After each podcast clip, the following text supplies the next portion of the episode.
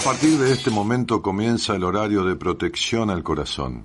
La permanencia frente a la radio depende exclusivamente del cariño que cada uno se tenga. Este programa trabaja con las emociones. Cualquier semejanza con la realidad es tu responsabilidad, ya que solo vos podrás afrontar lo que fuiste, lo que sos y lo que querés ser ante un imprevisto impacto con ciertas verdades que desconocías. Entendemos que quizás hayas estado huyendo demasiado. Es hora de dejar de escapar. Gracias por volar con buenas compañías. Con ustedes, Daniel Martínez. Hola, buenas noches, ¿cómo estás?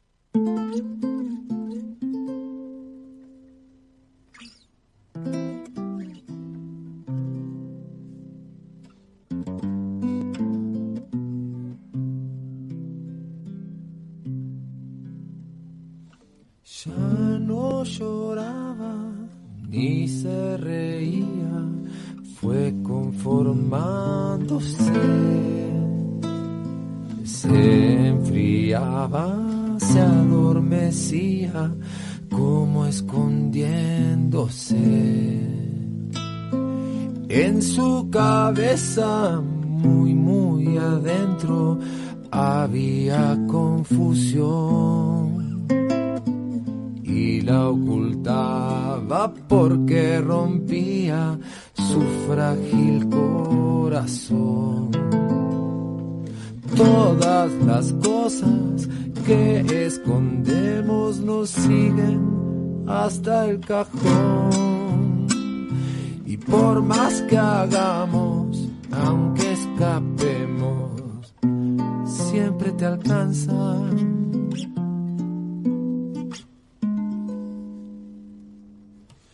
Fue olvidándose las palabras y no hacía gestos. Si lo llamaban, no respondía, andaba lejos. El abandono es un cachetazo que deja ciego confina al alma a un internado oscuro y viejo. Las cosas que no resolvemos nos siguen hasta el cajón. Y por más que hagamos y aunque escapemos, siempre te alcanza. Buenas noches, ¿cómo están? Samba del Callar. Y una genialidad de la caravana mágica, segundo grupo al que perteneció este Gustavo Cordera, y por lo menos de los notorios, ¿no? Primero la Versuit. Pero, más allá de eso, esta letra que elegí esta semana y que hablábamos el, lunes sobre cosas que de esa letra se desprendían, me parece que puedo tomar también hoy algo de esa canción para hablar de un tema del cual he posteado en las redes. En la segunda estrofa dice, en su cabeza, muy, muy adentro, había confusión y la ocultaba porque rompía su frágil corazón. Esta, esta manera de, de evadir por miedo al dolor hace que duela más. Cuando uno tiene una enfermedad del cuerpo y no ataca la causa y toma calmantes, calmantes para calmar el dolor que esa enfermedad produce, la enfermedad sigue su curso la enfermedad sigue su curso. Los dolores de cabeza recurrentes, cuando se tratan solo con, eh, ¿cómo se llama Gaby? Este, para calmar el dolor, no me sale la palabra. ¿Analgésicos? Analgésicos. Está mi señora aquí al lado. Este, a ella le gusta controlarme todo el tiempo. no, hoy estás acá, no estás nunca. Entonces, este, si uno toma analgésicos, como una, una paciente que tuve hace, ahí, hoy, hoy le decía a una, a una mujer que tuve una entrevista eh, desde Colombia, eh, ella desde Colombia, que sería bueno, que ya que me conoce hace muy poquitito, por referencia, que escuchara ese programa, que fue el único que hice en mi vida, este, o sea, casi 30 años, 28 años llevo de radio, el único que hice con pacientes que había dado de alta. Y le explicaba por qué, no, me, no, no es de mi gusto estar sacando pacientes al aire, no porque proteger su intimidad, porque no hay nada que hablar de lo íntimo ni de lo privado, sino más bien por el hecho de que parecería como si, yo le decía, ella, ella se sonreía, ¿no?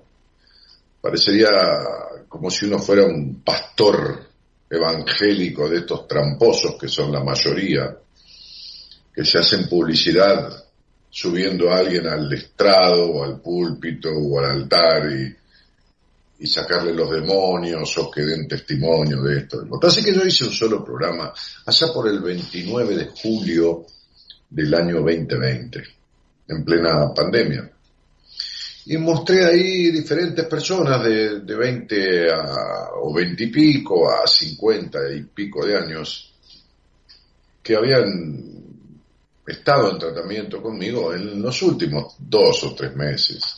Dentro de ellos había una mujer de nombre Jessica, Jessica creo, sí, que hacía varios años tenía migraña 19 años o 18 años que tenía migraña. Fue un tema, fue un, fue un caso emblemático de los tantos casos emblemáticos que he tenido, pero muy emblemático por esto, ¿no? Y, por supuesto que había atendido esa migraña con, con neurólogos, con médicos, que es lo primero que mando yo, no soy una paciente que viene con migraña, lo primero que le mando es a despejar la duda neurológica, fisiológica, y después vemos lo emocional, ¿no? Pero hay que hacer un análisis. Hay que descartar que el cuerpo no tenga una anomalía que esté produciendo eso. Evidentemente ya se había hecho todos los estudios, no tenía nada en el cerebro, nada en ningún lado, y hacía siete años que hacía psicoterapia. Ese día que ella salió al aire, yo le dije que si algún día yo la atendía, porque era una oyente nueva, hacía, no sé, días o un mes, si algún día yo la atendía, iba a sacarla al aire después de pasado tres meses para ver si esa migraña continuaba o no. Así lo hice dentro de ese programa y por supuesto cuando llegó el turno de ella le pregunté cómo estaba la migraña y me dijo que había desaparecido. Entonces lo que digo es esto. Si uno tiene migra si tiene dolores de cabeza y toma analgésicos y esos dolores de cabeza se convierten en jaquecas y toma analgésicos y esos esas jaquecas se convierten en migrañas que da ganas de partirse la cabeza, este, este, porque es tremendo el dolor. Y uno sigue tomando analgésicos, en algún momento eso va a seguir empeorando y puede terminar en algo grave.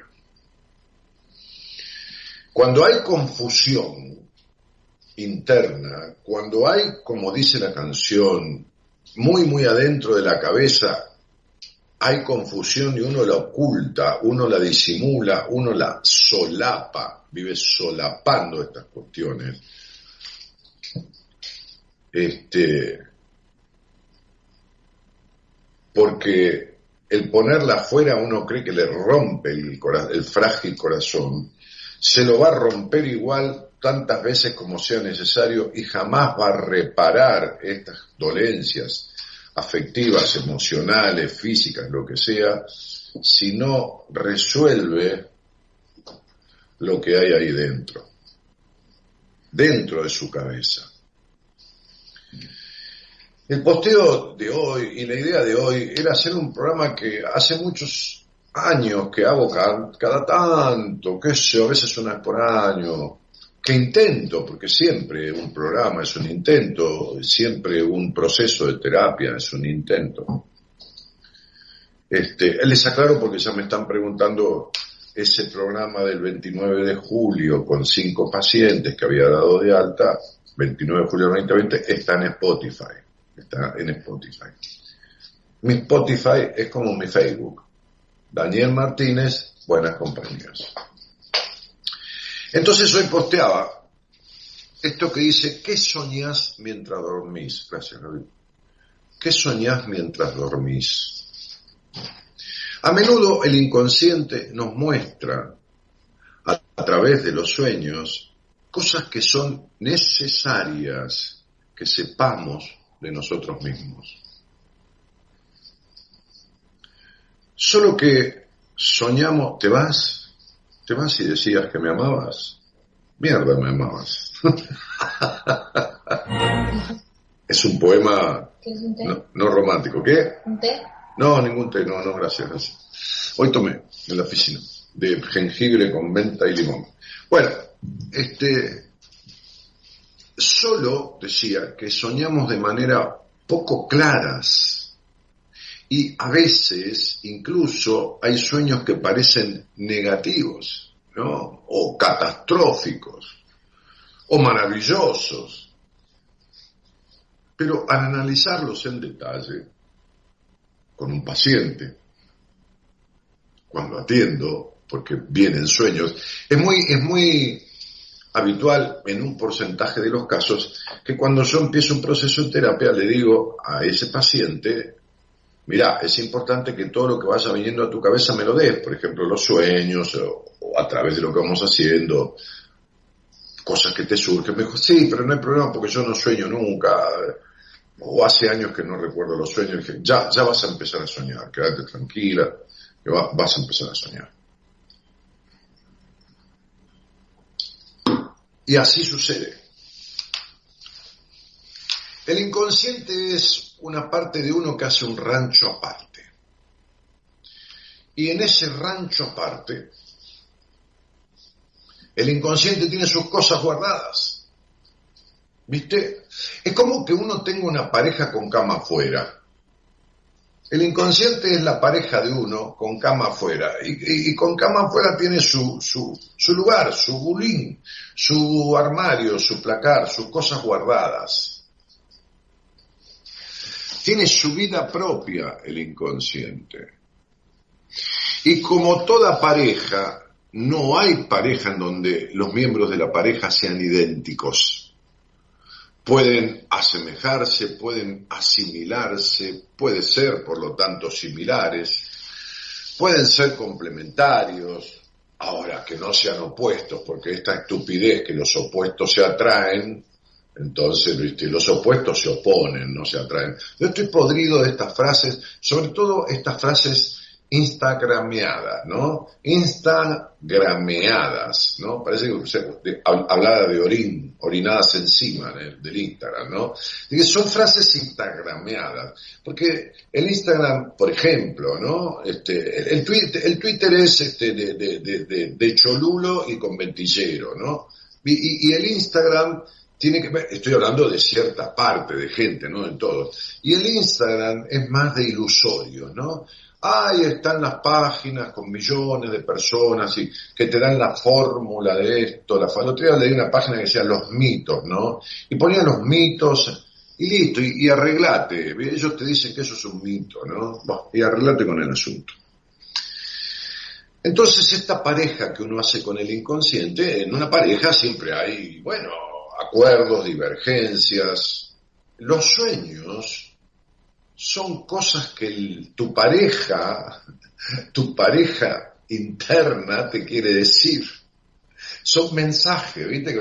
Estás de novia o de novio, te mandas, o, o, qué sé yo, no importa, te mandas con tu marido, tu esposa, tipo está trabajando, te mandas un mensaje por WhatsApp o por Instagram. Bueno, el inconsciente manda sus mensajes porque es una parte tuya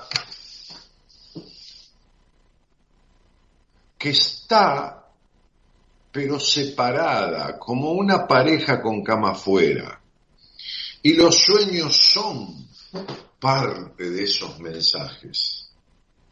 Las parejas que elegís son parte de esos mensajes, porque uno selecciona con los ojos alguien que le gusta, pero elige con el inconsciente. Hoy le decía a otra mujer que atendí, que luego la derivé a una terapeuta de mi equipo,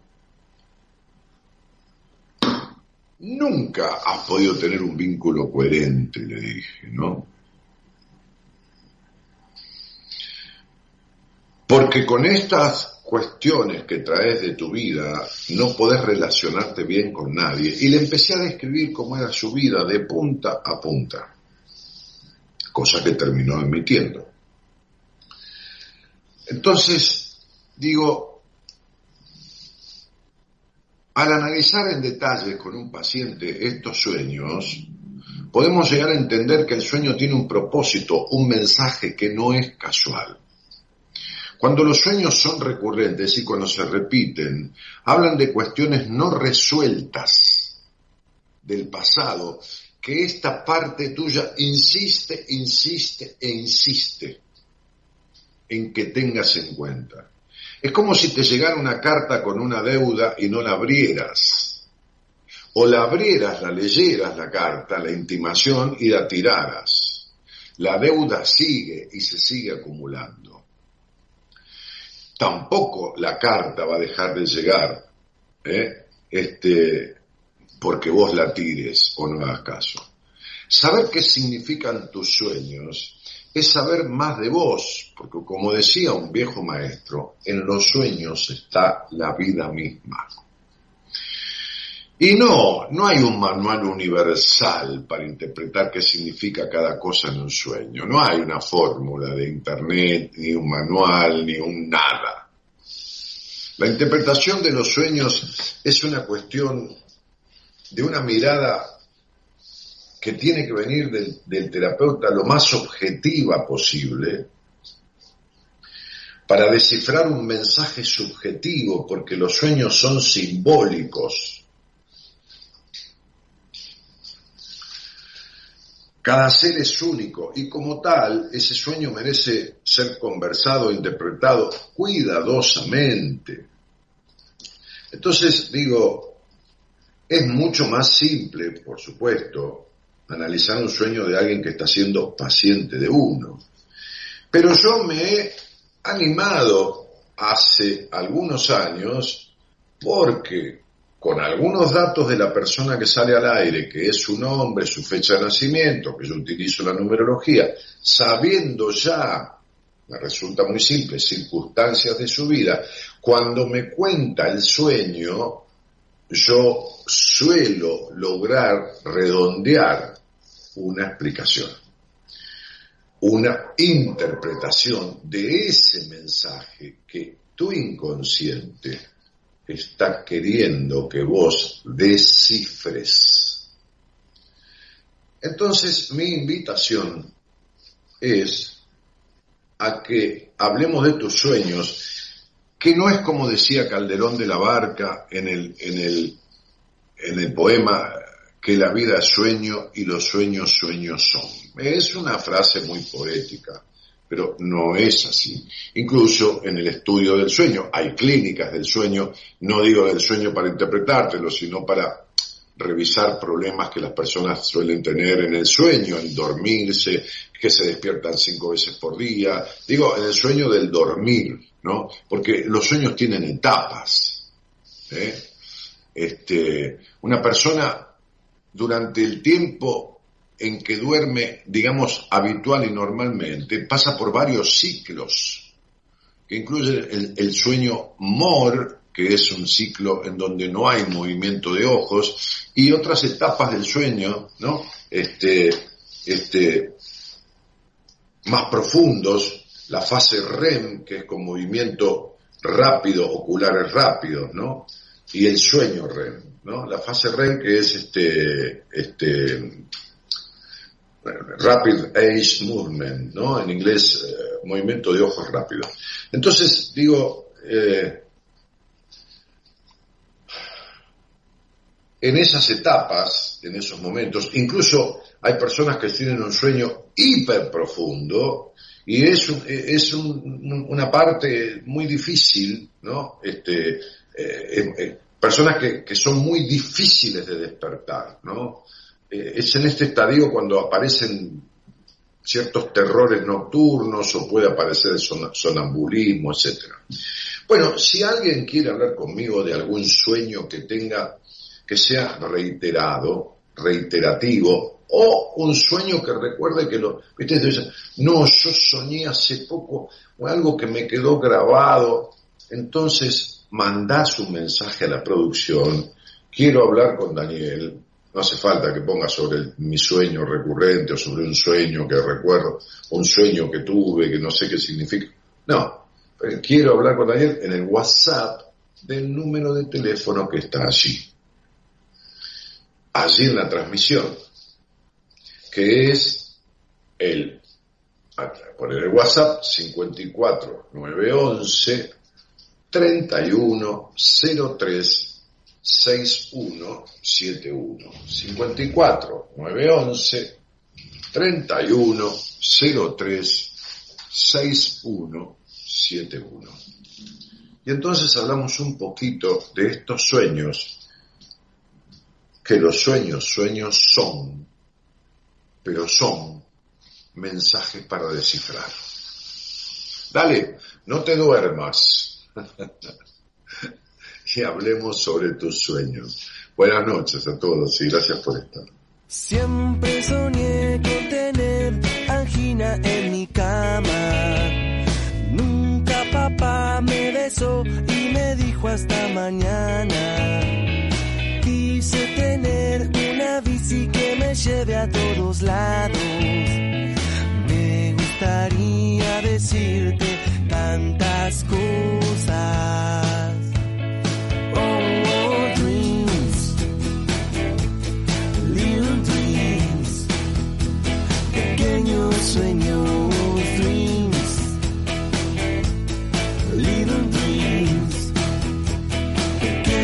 Siempre mi abuela me pidió que yo vaya a visitarla. Nunca cerré bien los ojos cuando estaba bajo el agua. Quise esta tarde encontrarte caminando hasta mi casa gustaría decirte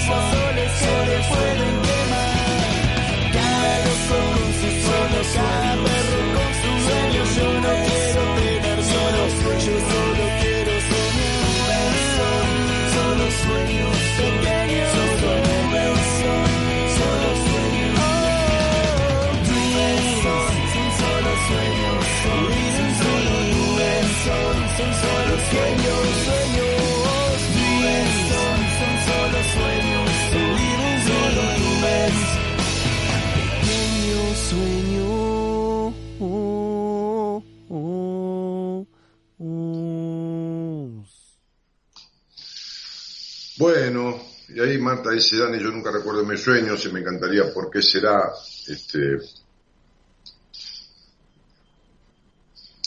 porque nunca has hecho un proceso en terapia coherente para que tu inconsciente se abra y porque está bloqueada tu cabeza con cuestiones que no permiten entrar adentro tuyo.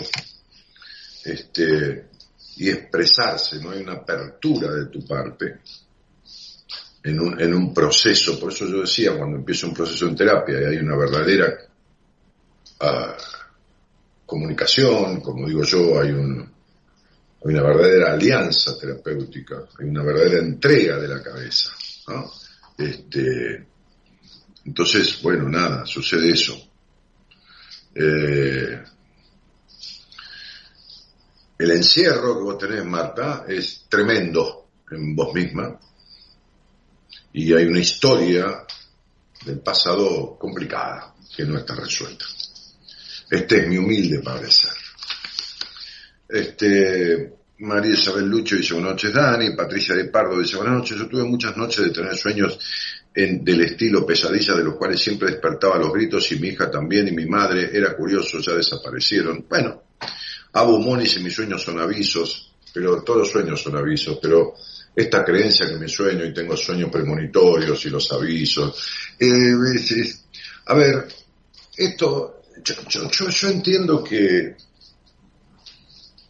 esto es lo que la mayoría de la gente cree que es la respuesta mágica, la respuesta automática, pero después tiene un dolor en el cuerpo y va corriendo un médico. Pero cuando la cabeza se manifieste, Tomás, no, no, estos son sueños de avisos, estos son sueños premonitorios, estos son sueños este, alegres, estos son sueños tristes. Es como si todos fuéramos profesionales de la psicología, como si todos supiéramos, que uno supiera todo ya lo que es y lo que no es y toma. Y no es así. No es así. Carlos Negre dice, normalmente no sueño nada. Este, yo soñé que tenía un accidente y meses después lo tuve con la misma ropa y todo, dice. Eh, mil gracias por tu respuesta, Dani, dice Marta. Bueno, en fin, mensajes que llegan, ¿no? Este, Silvia Graciela Ricelo, mira, no voy a contestar nada por Facebook, no voy a interpretar un sueño por Facebook, no es un oráculo, cada persona es única y lo que está soñando tiene un significado propio. Entonces vos querés salir al aire, yo ya lo dije, 54 9 11 31 03 61 71. Pedís ahí por un mensaje de WhatsApp que te saquen al aire y hablamos y yo trato de descifrar ese sueño y darte una devolución a medida tuya.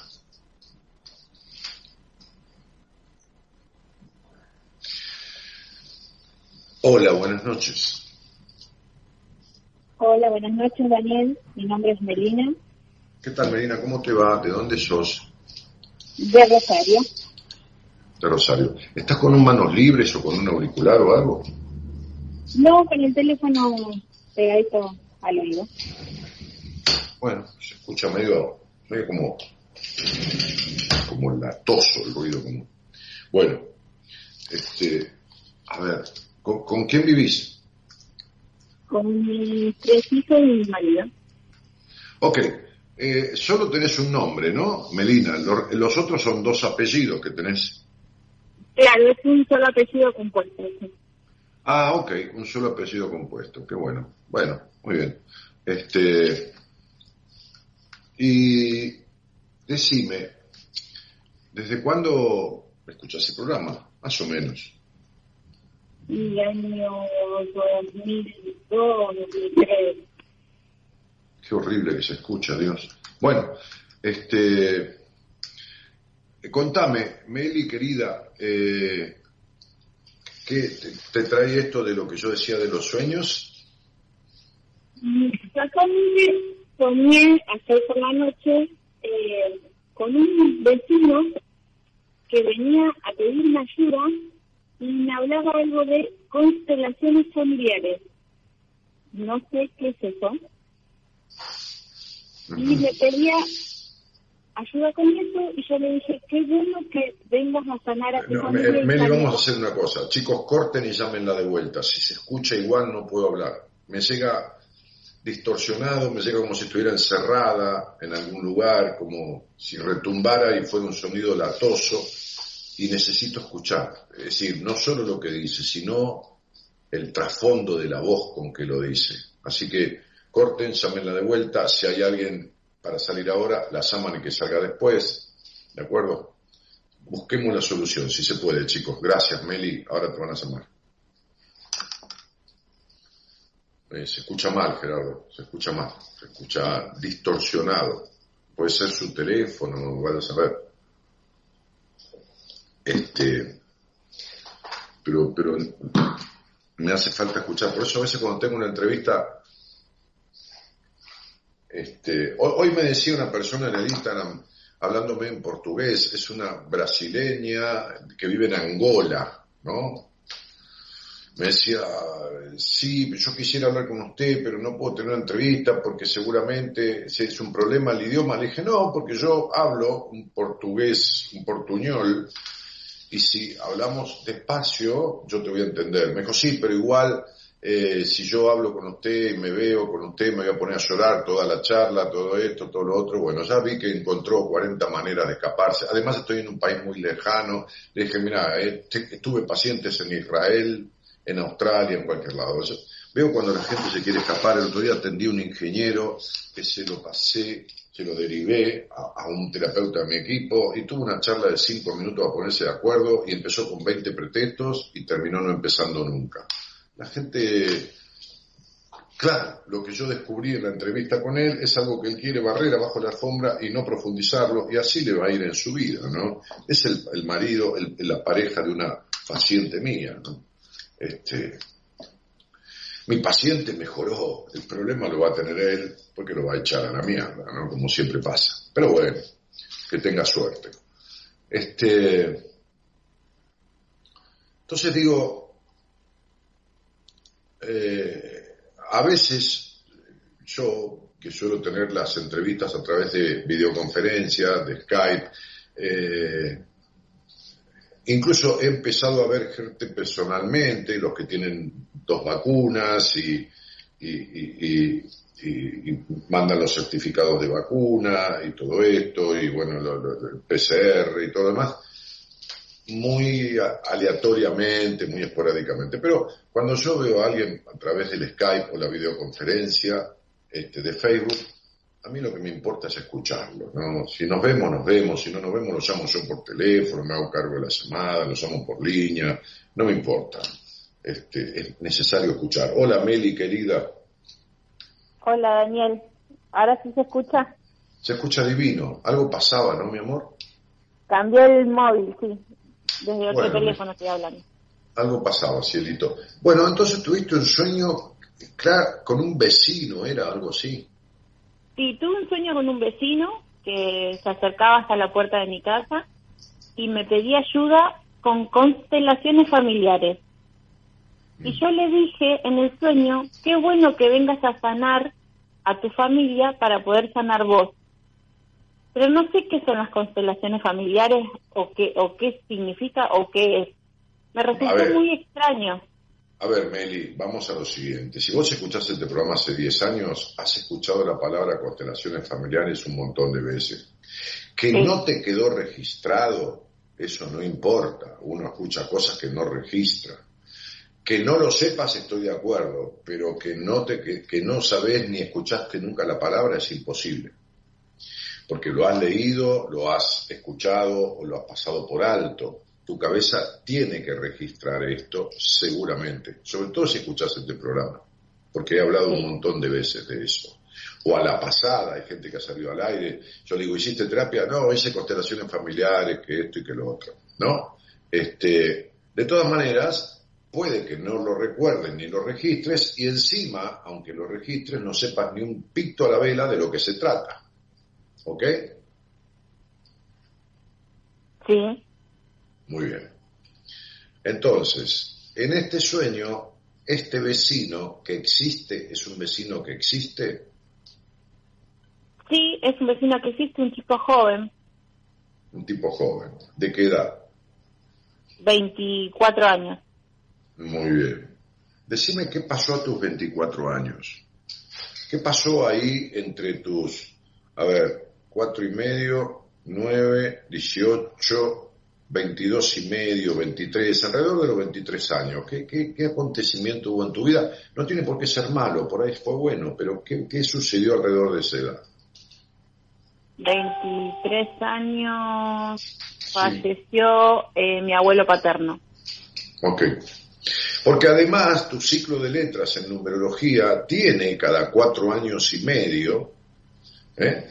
Determinadas cuestiones que a veces pueden pasar de largo un poco, pero que siempre son pilares de construcción de tu estructura psicológica, psíquica, mejor dicho, como ser los nueve años, como ser los trece años y medio. ¿Recordás qué pasó ahí entre tus trece y catorce años alrededor de esa fecha?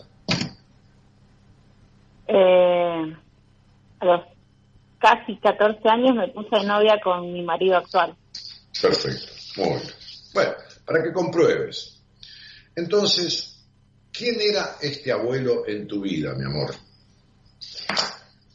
Era el papá de mi papá. Eh, era una persona con una discapacidad, era sordomudo y, y siempre lo vi como una persona, un ser especial. Eh, no tenía mucho contacto, pero... Como, como un ser muy espiritual. Claro, él era el abuelo bueno. El abuelo bueno, el abuelo que daba ternura. Exacto. No como tu mamá. ¿No como? No como tu mamá. Eh, yo a mi mamá no la tuve, no la tengo desde los cinco años, así que no sé. Ahí tenés también los cuatro años y medio. Exacto. Ok. Entonces, no como tu mamá, que dejó marcas muy fuertes por esa carencia, tu madre no la tuviste porque falleció, porque se fue y abandonó. Porque falleció. Falleció. Pero aquí tampoco existe tu padre en la magnitud que esa niña esperó que existiera. ¿Por qué? Es verdad, eh, formó una nueva familia. Muy bien. Y, nosotros nos quedamos viviendo con mis abuelos maternos. Entonces, una constelación familiar, Meli, es lo que te voy a explicar. Es, a ver, voy a tratar de decírtelo como me gusta hablar a mí, bien simple. Es un ejercicio, vamos a llamarle, que se hace con personas o muchas veces cuando no hay personas con muñequitos como si fueran las piezas de ajedrez, ¿viste? Pero eh, muñequitos, ¿viste? Como, como las mamuscas, ¿viste? Las muñecas rusas que tienen, son como muñequitos uno dentro del otro. Sí. En donde la persona que va a hacer la constelación familiar, que es bueno que la guíe un profesional de la psicología que se dedica a eso, no alguien que hizo un curso de constelaciones familiares durante dos meses y se pone a, experimentar con, un ser humano como si fuera un ratón de laboratorio. Una constelación familiar, por ejemplo, que hemos hecho en algún taller que yo he dado, por ejemplo, cuando fui a Rosario la última vez, un tiempo antes de la, de la pandemia, este, hacía rato que yo no iba al interior del país o a algún lugar del país, porque todo es el interior, este, porque venía haciendo seminarios. Pero se nos ocurrió ir a hacer un taller y fuimos a Rosario, un hotel que se llama España o algo así, no me acuerdo. Este, incluso me crucé ahí porque también estaba parando ahí este, este otro psicólogo, bueno, no me acuerdo el nombre de él, que, en una época estuvo con Alejandro Dolina, bueno. Este, y, y armamos una constelación improvisada. En algún momento del taller había como, no sé, 200 personas o algo más en el salón. Hubo un caso de alguien que dijo algo y yo dije, vení para acá. Y miré a mis terapeutas del equipo y dije, vamos a constelar. Una constelación familiar es donde vos te pones ahí, ¿no? Y yo te digo, elegí a alguien del grupo acá, del salón, que represente a tu papá, alguien que represente a tu mamá, alguien que represente a tu abuelo, alguien que represente a tu marido, alguien que represente, no importa, a, los padres de tus padres, a los padres de tu madre. Entonces se arma, y ponete vos, ponete vos, ok, muy bien, ¿quién quieres que haga de tu mamá? Ella, bueno, ¿dónde la pones acá? Entonces vos la vas ubicando. Y empiezan a surgir cosas, empiezan a surgir cosas según como estén las distancias con las personas que vos pones, aparecen cosas de la conformación y de la formación y de la deformación de la familia. Aparecen hasta los lugares que uno ocupa dentro de esa familia, por ahí ha cargado con sus padres y los tiene pegados encima de uno. Aparecen un montón de cuestiones que el constelador, quien va conduciendo eso, va interpretando. Y a veces se le hace tener un diálogo al paciente o a la persona que está constelando con alguna de las personas que eligió para que hagan de su madre o de su padre y surgen cosas muy importantes y muy fuertes ahí. Es como buscar reparar la energía que está mal puesta por acontecimientos, como sea el abandono de tu madre, que vos viviste cuando ella se murió, como el de tu padre, como esto, como lo otro. Entonces este sueño te está diciendo, mira, fíjate, porque ya a los 24 años hubo un quiebre muy grande en tu vida que terminó de desacomodar adentro tuyo toda una cuestión de la conformación familiar que nunca estuvo bien puesta y bien acomodada, o bien cómoda, mejor dicho, adentro tuyo. Ese es el sueño. ¿Me explicó? Sí. Por eso te dije la edad, por eso ahí falleció este abuelo, por eso te dije que este abuelo daba ternura, no como tu madre, por eso te dije que tu padre no existió, y por eso te dije y te digo que vos creciste antes de tiempo, muy antes de tiempo, siendo y dedicándote a cosas que no correspondían a tu edad, te hiciste y, se te organizó una mente muy exigente, este, y, y quedaste como muy separada de Melinita, de tu niña que está ya en el pasado y a la cual la vivís exigiendo. ¿Se entiende lo que estoy diciendo? Sí, sí, eh, eso, eso lo, lo, lo sentí, lo siento siempre, como que crecí muy de golpe. Fui mamá a los 16 años.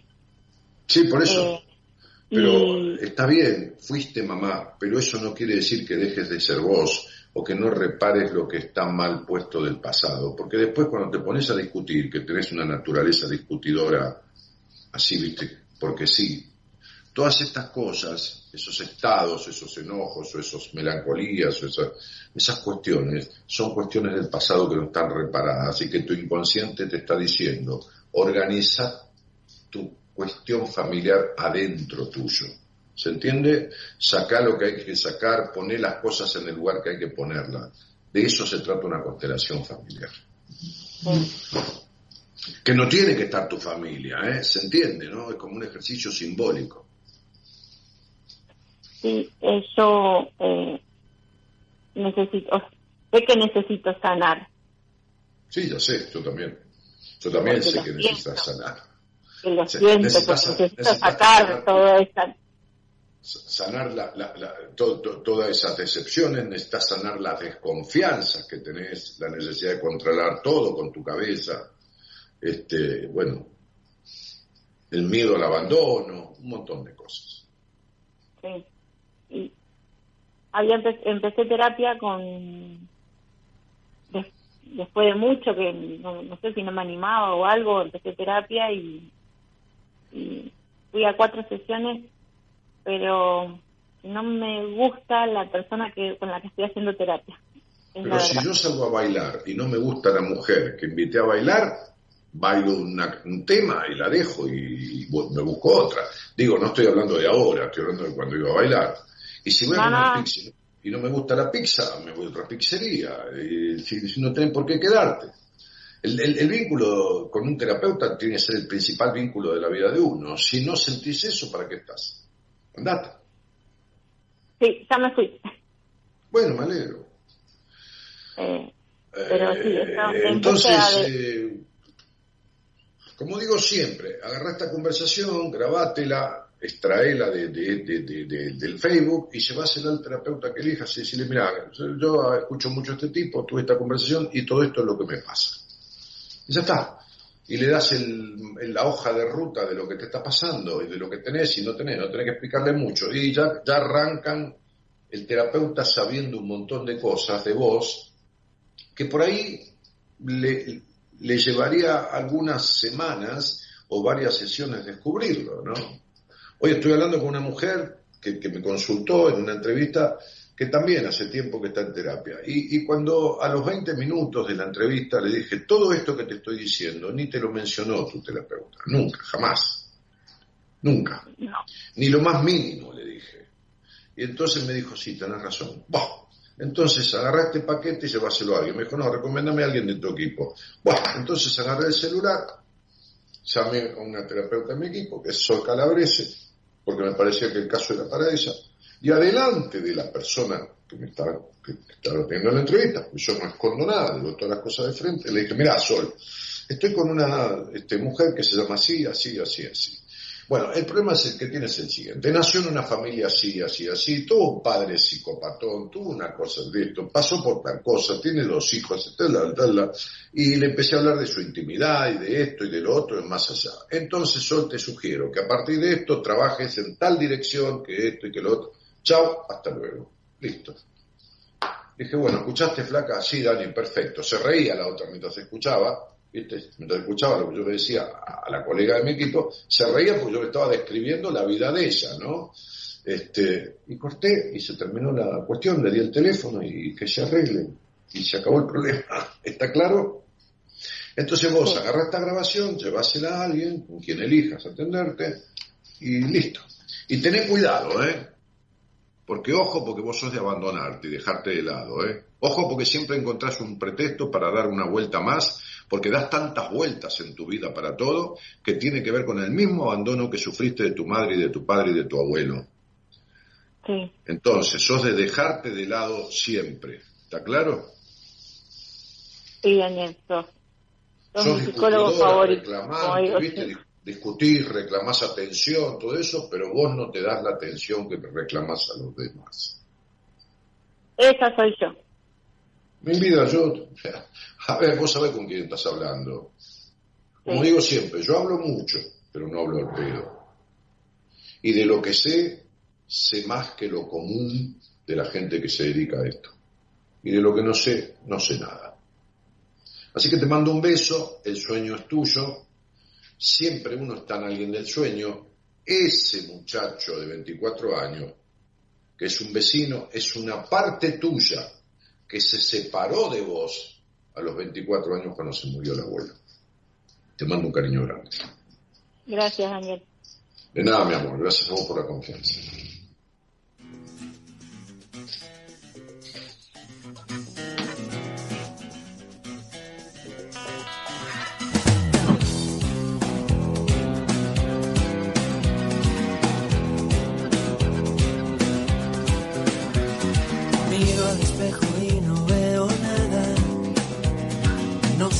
En la espalda.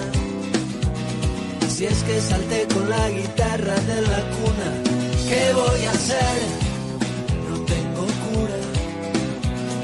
Menos ahora que me limpio solo, menos ahora que me importa poco.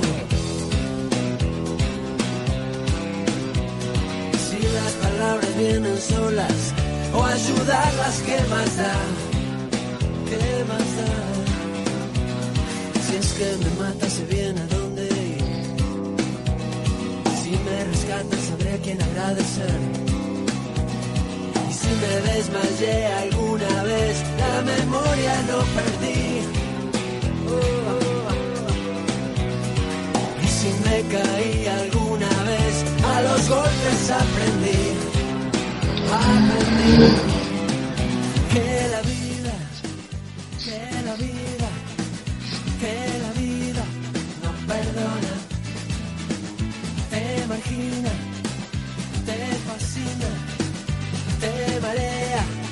corona, que vida Bueno, estamos hablando en buenas compañías tratando de interpretar algún sueño que tengas recurrente, no recurrente, algún sueño que te llame la atención. Manda un mensaje a producción 54911 31036171, lo hablamos y trato de encontrarle una explicación a tus sueños. Dani, yo de mi infancia, dice Norma Gaspar, tuve pesadillas hasta el día de hoy. Bueno, pero nunca averiguaste de qué se tratan, ni para qué son esas pesadillas, Norma, qué te están diciendo. Mónica dice, creo que el psicólogo, sí, Gabriel Rolón, exactamente, estaba en el mismo hotel que paramos nosotros y vimos el taller, él estaba haciendo ahí, fue el fin de semana, hacer una presentación, una charla también, no, no, sé bien, pero estaba ahí actuando, trabajando de lo suyo. Este, todo el mundo sueña, ¿eh? cuando alguien me dice, Daniel, pasa que al menos yo no sueño, eh, Sonia Marquesi, esto no es así no, recordar, no recordar los sueños, pues se llama mecanismo de represión onírico, es decir, reprimís desde un lugar inconsciente, por supuesto, esta, cosa de que tu cabeza no se la entregaste ni se la das nunca a nadie en la vida, tan cerrada en vos, ¿no? que no hay una entrega con nadie, menos en un proceso de terapia si los has hecho, estuvieron mal hechos o a medias, entonces esta cabeza tuya no se abre ni se la entregas a nadie. ¿Eh? No, nadie te conoce, de verdad. Nadie, absolutamente nadie, porque no te dejas conocer por nadie. Hola, buenas noches. Hola, buenas noches, Daniel, ¿cómo estás? Bien, querida. ¿Y vos?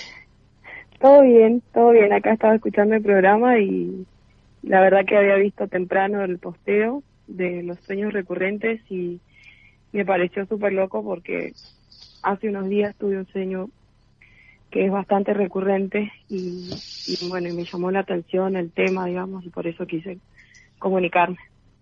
Bueno, Belén, mucho gusto y decime, ¿de, dónde, de dónde eres?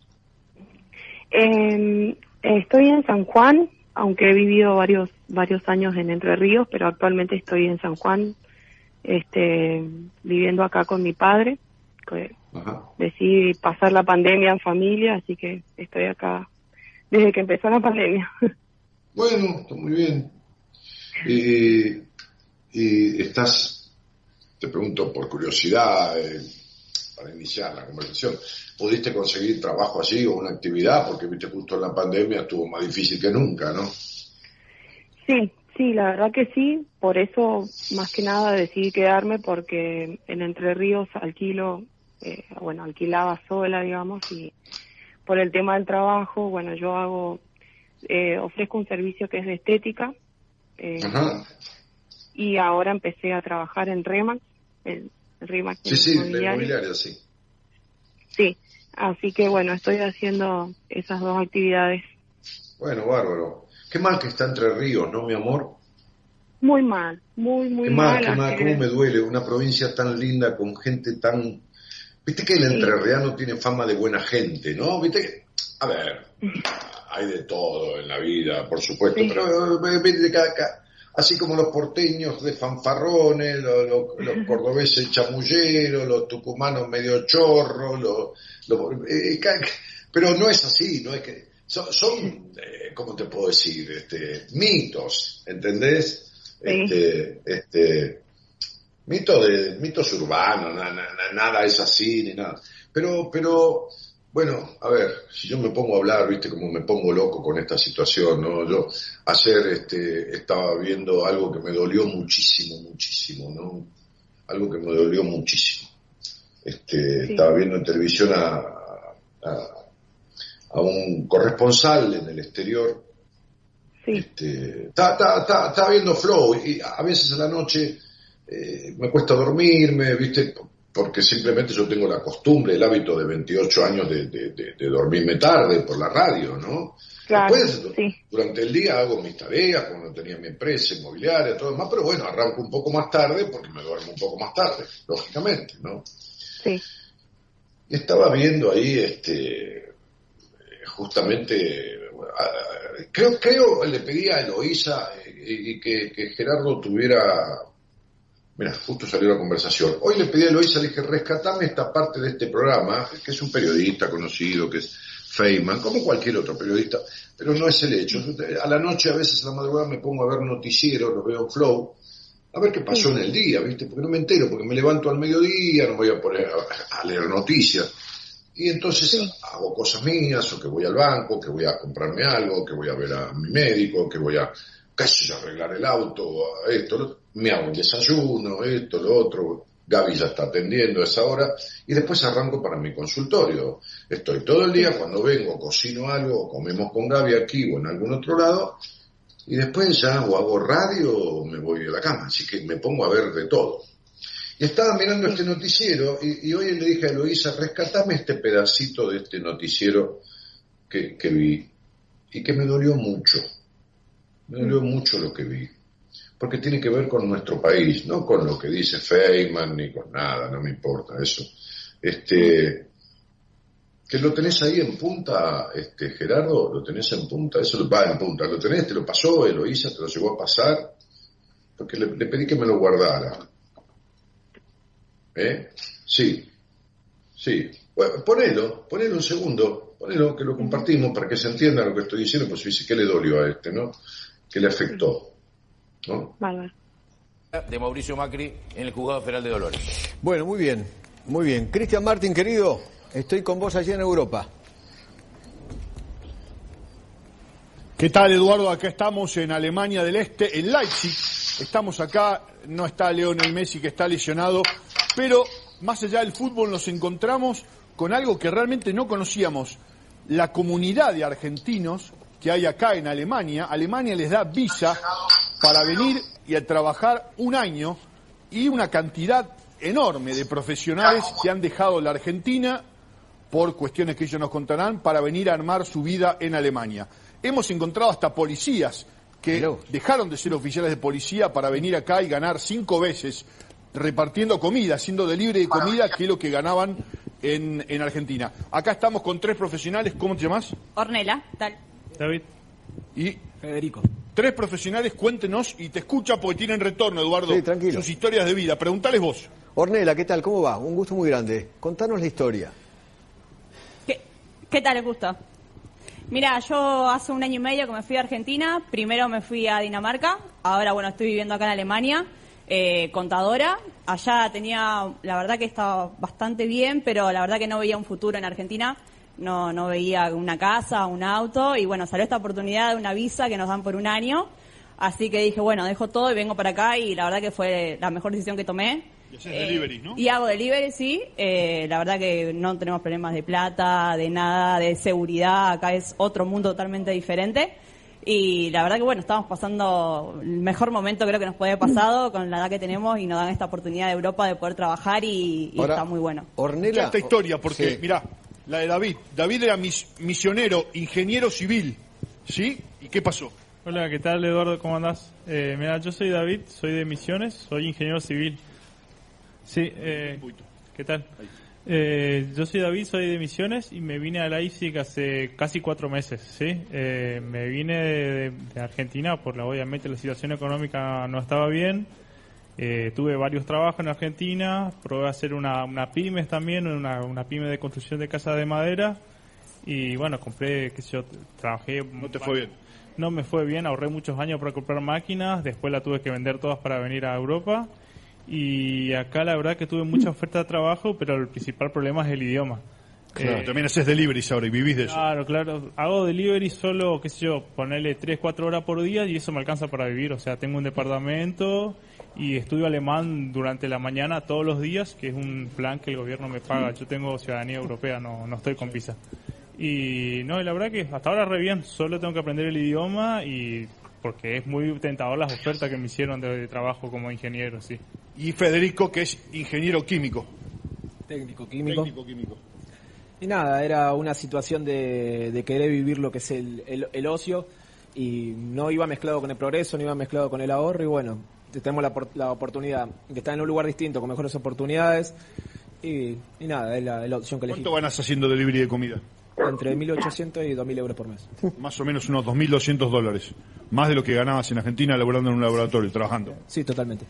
historias de vida, Eduardo. Impresionante. nos encontramos en Alemania. Alemania busca talentos y los tantea para venir acá les da una oportunidad que pro- saboreen lo que es la vida en Alemania Sí. y por ahí muchos se quedan y Ahora- Argentina quedan el recuerdo. Me dejás preguntarle a Ornela, por ejemplo, los tres casos son iguales, pero Ornela, vos dejaste de ser contadora, te bajaste del escalón de contadora y clase media para estar con, ha- haciendo delivery con una bicicleta. Sí, tal cual. O sea, puse en juego, en realidad, cuando puse el tema económico todo y el tema seguridad. Eh, bueno, yo soy de Rosario y sé que hay mucha inseguridad allá. Y dije, bueno, eh, la verdad que quería probar otra cosa y surgió esta posibilidad de una visa, de yo con un pasaporte argentino, de poder estar en, en Europa, poder trabajar y poder ahorrar. Y bueno, dije, bueno, no ¿Y tengo nada que horas- perder y me vine para acá y la verdad que me muy bien y ¿Cuántas horas pedaleás? En realidad ahora estoy, que estoy acá en Alemania más o menos 6, 7 horas, pero acá nos dan todas las comodidades, nos dan una bici eléctrica para que no, no nos cansemos, la verdad que no es un trabajo agotador. Eh, y con eso tengo la posibilidad de ahorrar, de pagar mi departamento, de, de poder salir, de estar tranquilidad y la verdad que bueno, fue una buena decisión. ¿Cuánto ganás? Eh, más o menos lo mismo que los chicos, más o menos 1.800 y 2.000 euros por ¿Y mes. cuánto te cuesta alquilar? Tenés que vivir, tenés que comer, tenés que vestirte, tenés que divertirte. ¿Cómo es? Sí, va.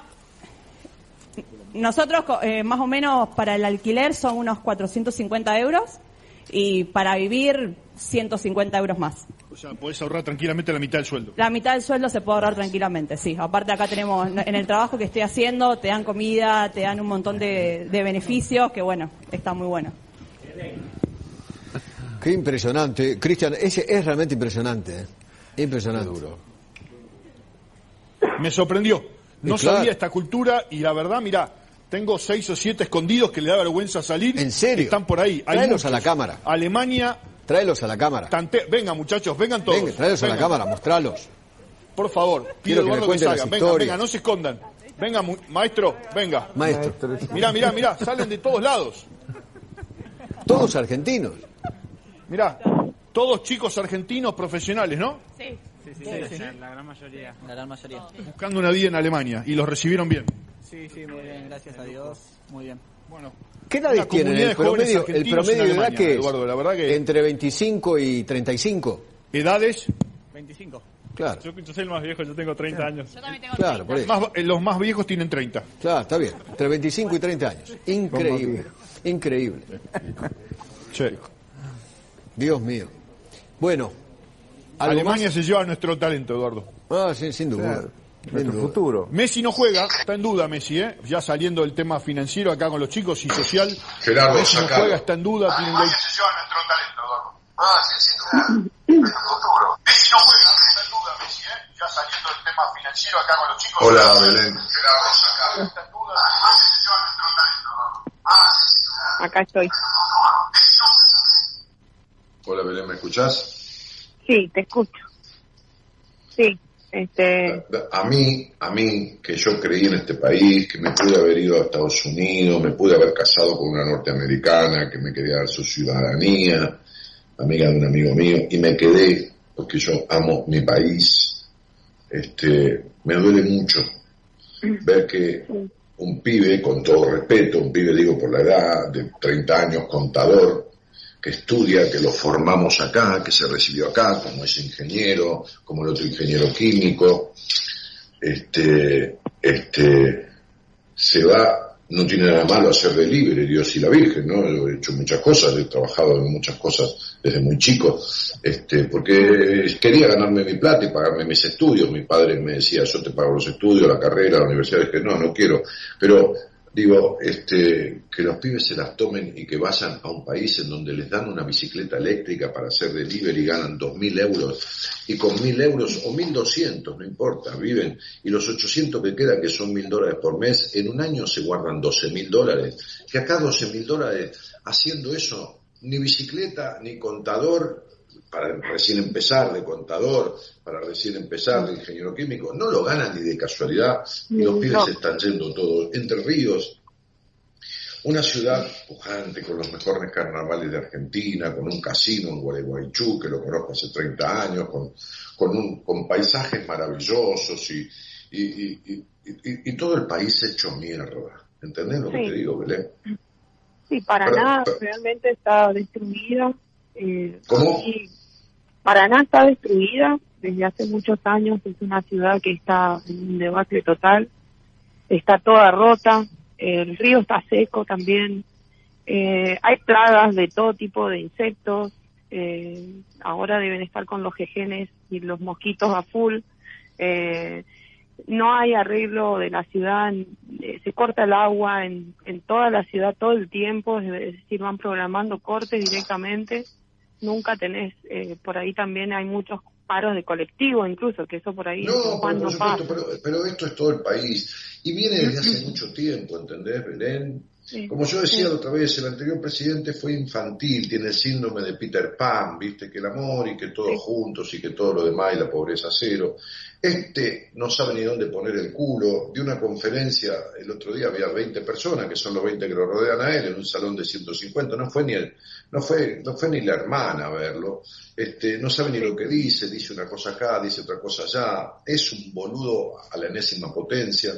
Y entonces a mí me duele este, este, ver esta cuestión, que mientras tanto se están dirimiendo cuestiones de poder, se pelean entre ellos, este, este, y les importa un carajo absolutamente de la gente, ni de todo eso, ni de que Paraná está hecha mierda, que yo la conozco, fui allá, divina ciudad, hace 12 años, este, ni, ni, ni cómo está Formosa, ni, ni cómo está este, este, diferentes provincias del país, ni cómo está este, este, el sur, la Patagonia, añorada por los turistas europeos, que la están haciendo mierda, prendiendo fuego. comprada por los turistas europeos. Básicamente.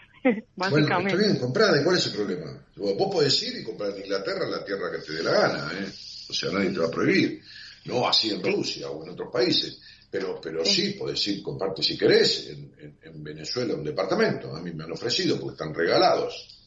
Y por supuesto que yo no, voy a comprar un departamento en Venezuela. Es decir, acá hay un embajador italiano eh, que, que, que, vino como embajador desde Italia hace 15 años y no se quiso nunca más a Argentina. Dejó el cargo de embajador y se quedó a vivir acá y compró una tierra en el sur. Entonces, pero no para que la prendan fuego todos estos tremendos hijos de puta, asesinos, este, que no tienen ningún derecho a reclamar lo que están reclamando, porque definitivamente son todos ladrones vestidos de mapuches, por lo menos la mayoría de ellos. ¿Entendés? Entonces, entonces este, este, a mí me duele mucho ver toda esta cuestión este, de pibes que se han formado, que han estudiado, en vez de vivir de un subsidio o de un plan, este, este, como, como está sucediendo, aquí y en Estados Unidos. Ayer me vi con una profesional de Estados Unidos que vive en Estados Unidos y le comenté que en Florida están poniendo carteles en todos los locales pidiendo a la gente que trabaje y la gente no quiere trabajar porque Biden, el presidente estadounidense, les dio un seguro de desempleo en la pandemia de 1.200 dólares y todavía no se lo sacó. Y mientras no se lo saque, no va a ir nadie a trabajar porque le dan 1.200 dólares por mes. Sí, sí, es re angustiante. Eh, la verdad que, bueno, yo tengo un poco un sueño medio trunco, que, que es mi, mi profesión de cantante, que realmente tuve que dejar de lado varios proyectos que tenía en, en Entre Ríos porque realmente es eh, insostenible vivir por amor al arte, literal, no no hay imagínate lo que es para un para un músico es cero posibilidad en este país por lo menos. Y la verdad que sí todos mis amigos este por lo menos los que tienen oportunidad eh, más que nada los chicos de Buenos Aires por ahí todos se van todos están yendo a Europa o ya están en Europa. Este yo la verdad que también es algo que lo pienso eh, incluso siempre eh, mi familia un poco fue la de esa idea también de bueno animarse a probar a irse. ninguno de ellos no lo hizo. Que tu familia, ¿eh? No, no esperes, porque vos tenés mucho encierro en esa familia. Un encierro conceptual, Un, un, encierro de prejuicios, un encierro de dependencia emocional este, y un encierro de... Vos sos una viajera de la vida y del mundo. Naciste con barriles de curiosidades y los tenés todos metidos o gran parte de ellos en el bolsillo sos un pájaro que nunca voló. que vivís dentro de una jaula que tiene barrotes imaginarios, Belén. Sí. Esa somos, llena de prejuicios, de estructura, de controles y de limitaciones. Contame tu sueño. Mis sueños, este, he tenido varios sueños recurrentes eh, de la adolescencia en adelante, supongo, que me acuerdo.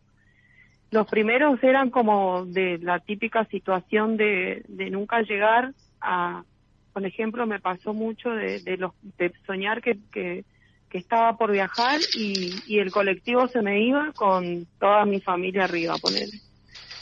Eh, eso me pasó varias veces. Y después también muchos sueños recurrentes con casas, eh, o sea, lo que más recuerdo del sueño en sí son es ver como casas muy grandes o con muchos re- muchos recovecos, eh, cosas que me gustaban incluso por ahí decoraciones, viste, muy muy grandes, como tipo, no sé, distintas locaciones, pero lo que sí eran espacios grandes y llenos como de habitaciones y pasillos y como distintos escenarios que voy recorriendo.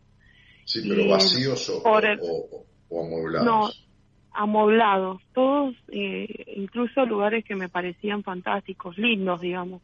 ¿Y las casas tienen trazos, tienen trazos claros o tienen diseño muy intrincado, muy, muy retorcido? Sí, como sí, que muy no es- sí, intrincados, no es- escaleras que suben, bajan, Bueno, el perfecto. pasar de un lado a otro. Bueno, esta, esta es la, la casa. En, en los sueños siempre está uno en algo de sueño. Es decir, la gente me dice, no, sí, yo estaba. No, no, vos estás, pero la casa te refleja.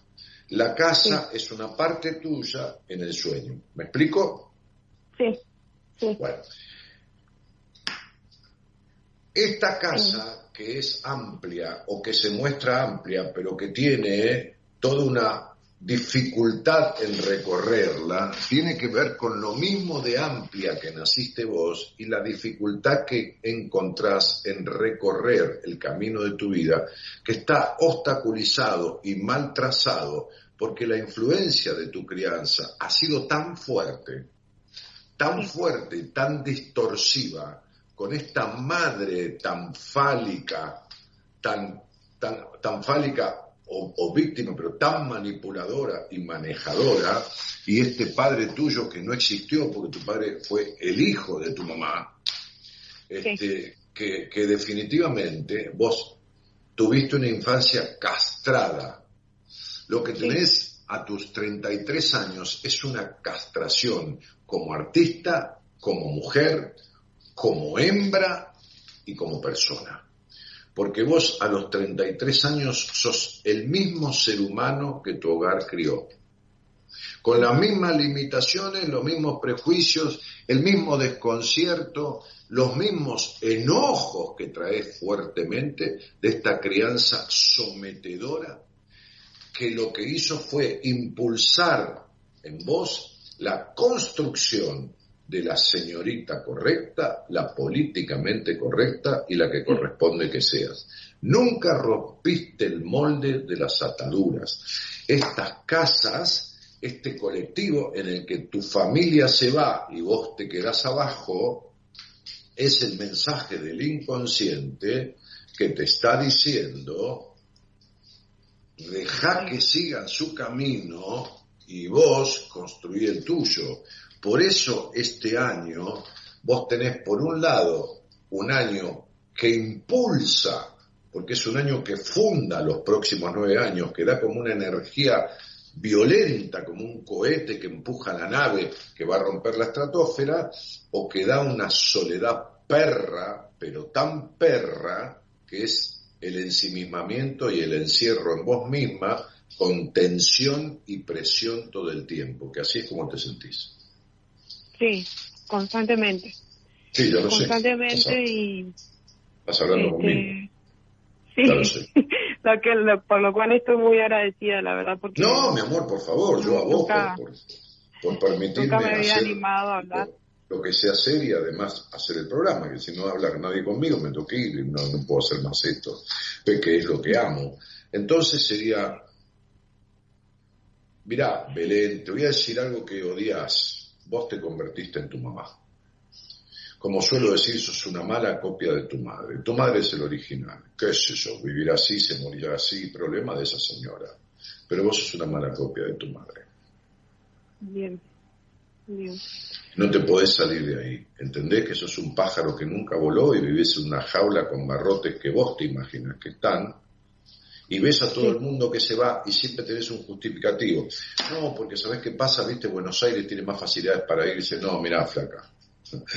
Yo atiendo gente que vive en, tengo una paciente que, que, ahora le derivé a mi mujer para que complemente ciertas cosas. A veces es necesario un vínculo con una mujer este, eh, psicoterapéuticamente en determinado momento.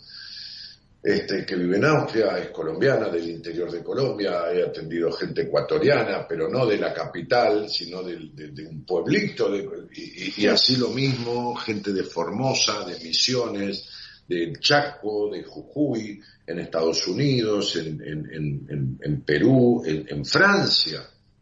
Sí. Gente de Córdoba, en Inglaterra, eh, perdón, gente, gente de Córdoba en Inglaterra, gente de, me acuerdo de esta chica, era maestra, trabajaba como maestra en, Francia, este, no me acuerdo de qué provincia era. Eh, es tal el encierro que vos tenés en esa familia, tal la dependencia emocional, que si uno te abre la jaula, vos igualmente te agarrás de los barrotes y no salís. Sí, eh, sí, también muchos años en los que estuve, bueno, un par de años, pero que estuve viviendo sola eh, en Entre Ríos, justamente yo quise quedarme sola ahí, eh, porque sí, tuve una infancia súper violenta, y conflictiva, eh, por supuesto, entre mis padres, que eran adolescentes prácticamente, entonces, y, y en general mucho quilombo de todos con todos, eso seguro. Mirá, Belén, vos podés vivir sola donde quieras, pero tu mente geográficamente, tu cuerpo está en Entre Ríos, tu mente nunca se fue de la casa de tus padres. Acordate siempre esta frase mía, la mente no tiene geografía. Si vos te vas a Canadá, vas a estar menos peor, pero si no resolves todo lo que te quedó implicado, no vas a estar bien en Canadá ni en ninguna parte del mundo. ¿Por qué? Porque yo atiendo gente de todo el mundo. O sea, no de todo el mundo, son 180 países. ¿no? Hoy me escribieron de, de, desde Albania, ya te digo, pero este, atiendo gente de, muchísimos, o atendí, no, no, no todo, todo, el tiempo, no ahora, pero tengo, tengo en, este momento el 30-40% de mis pacientes son del exterior, pero he atendido gente de infinidad de países y, y se han ido de sus países natales, algunos son argentinos, otros son peruanos, son una mayoría de habla hispana, algunas son psicólogas, como una de California, como otra de España, como otra de México, este, y, y, y los quilombos que tenían los siguen teniendo, no los han resuelto, porque irse no significa dejar los conflictos y los traumas acá, ni en donde sí. hayas nacido. ¿Entendés? Sí. Sí, yo siento que es como que quizás en, cuando era más chica, eh, si vos me decías esto, yo estaría a los gritos llorando. Eh, no podría ni hablar, era lo que me pasaba cuando trataba de contar un poco mi historia. Y, y ahora este, creo que por eso también me animé a hablar. Eh, siento como un, una energía diferente de, de bueno, de, que por distintas cuestiones las estoy viendo, o sea, estoy recordando muchas cosas, he, he vuelto a, a soñar, o sea, a recordar mis sueños porque no me acordaba, realmente sentía que, que no, no sé, no soñaba, no, no estoy segura si si es normal soñar todos los días, pero... No, no, no, no, no, pero no. tampoco que el inconsciente esté bloqueado y no emita ni un mensaje por año, por años, claro. ¿entendés? No, eso sí. no, no, no está bien tampoco. Claro, sí.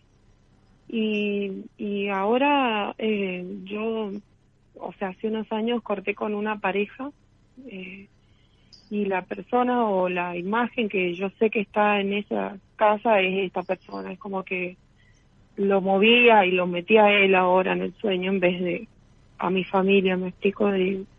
pero es una eh, situación... Mi amor, es un tipo con el cual nunca pudiste tener un vínculo coherente, que no representa sí. ninguna otra cosa que tu papá.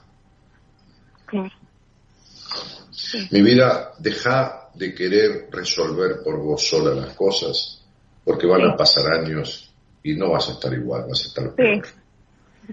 Voy a internarme en el psicólogo urgente porque... No, porque como de chica tuviste que cargar con cosas que no te correspondían, de grande querés poder con todo. Vos sos la típica mujer que quiere poder con todo y lo lamento. Sí, no se puede, no, no se puede. la verdad que no. Este... Ya lo sé. Entonces, aflojá, porque llevas mucho de tu vida útil desaprovechada. Y mucho de lo que decís que te gusta no transitado. Mm, sí. Y no podés salir de entre medio de tu papá y tu mamá. Jamás te saliste. Te alejaste, pero jamás te saliste. Sí, la verdad que sí, Daniel. Fíjate, mi amor, te mando un cariño inmenso. Un abrazo Un beso para todos. Gracias. Chau, chao. Chao,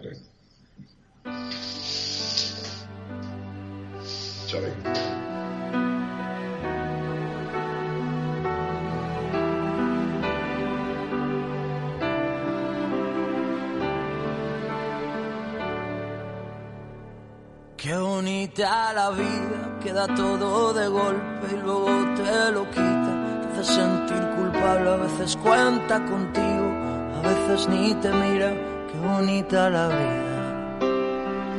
Qué bonita la vida cuando baila su baile, que se vuelve maldito. Cuando cambia de planes, ahora juega contigo. Tras tantas comparte, qué bonita la vida. Tan bonita es que a veces se despista y yo me dejo ser. Y tan bonita es, es vida lo que me das, vida tu caminar, vida que arranca cobarde, que lucha, que sueña y que perderás, vida que vuelve que sola estás, vida repleta de gente que nace, que vive, que viene y va. Qué bonita la vida, tantas veces enorme, te acaricia y te mima, te hace sentir tan grande, a veces eres un niño, a veces enemiga, qué bonita la vida. Bonita la vida, qué regalo tan grande que luego te lo quita. Te hace no ser de nadie, a veces un sinsentido, otras tantas gigantes. Qué bonita la vida. Y tan bonita es que a veces se despista. Yo me dejo ser. Tan bonita es,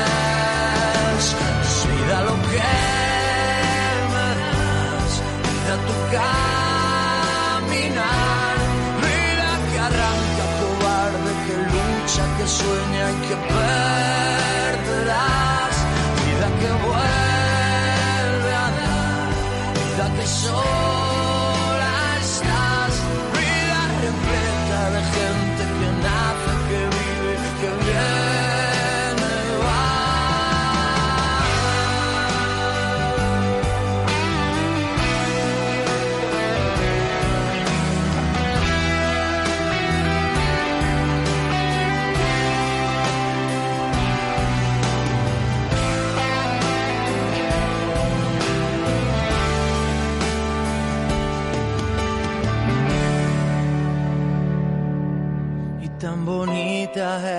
que a veces se despista. Y yo me dejo ser. Y tan bonita es, vida lo que me das, vida tu caminar, vida que arranca cobarde, que lucha, que sueña y que perderás, vida que vuelve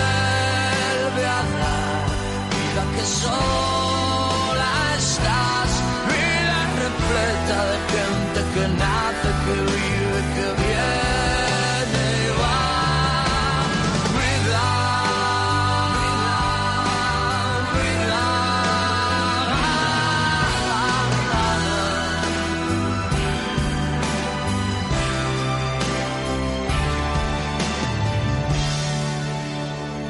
Qué bonita la vida que te mece con arte, que te trata de usted para luego arroparte, te hace sentir valiente.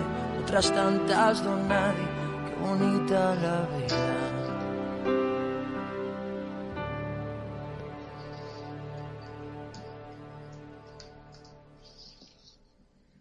Bueno, llamado de México. Hola, hola. Hola, ¿qué tal? ¿Cómo estás, Daniel? Qué gusto que me hayan ¿cómo recibido la tú? llamada. Igual- igualmente. Gracias. Bien, bien, estoy bien, gracias. Este, pues aquí en México regresando de trabajar y este, pues en mi casa y bien, bien, todo, gracias. ¿En qué parte de México? En la Ciudad de México vivo. De Exactamente, sí. Que a- ahora le dicen, antes se decía el DF y ahora le dicen de otra manera, ¿no es así? Sí, ahora es CDMX, que es Ciudad de México. Ay, Sí. Dios, qué difícil. Antes era más fácil. Sí, porque ahora ya es un estado. CDMX, CDMX, exacto, sí. Sí, sí, sí, sí. Sí, pero ya. Eh, eh, eh, ¿Y con quién vives, Elizabeth? Pues eh, soy, tengo, soy casada, tengo veintitantos años casada, tengo cuatro hijos, pero con la, o sea, eh, mi esposo vive en Veracruz, realmente, o sea, él como que desde la pandemia se fue para allá y a casa de sus papás y ahí ha estado, o sea, como que, como que no ha querido regresar así mucho. Y ahorita uno de mis hijos, el de 13 años, está allá y yo estoy ahorita con dos hijos, uno de 22 y una de 21 y otra que, es, que tiene 24 está en Canadá. Entonces estoy realmente nada más con ellos dos. Bueno, y me decías que vienes de trabajar, ¿y, y a qué te dedicas? Soy licenciada en sistemas y estoy terminando la carrera de psicología clínica también. La, la carrera de...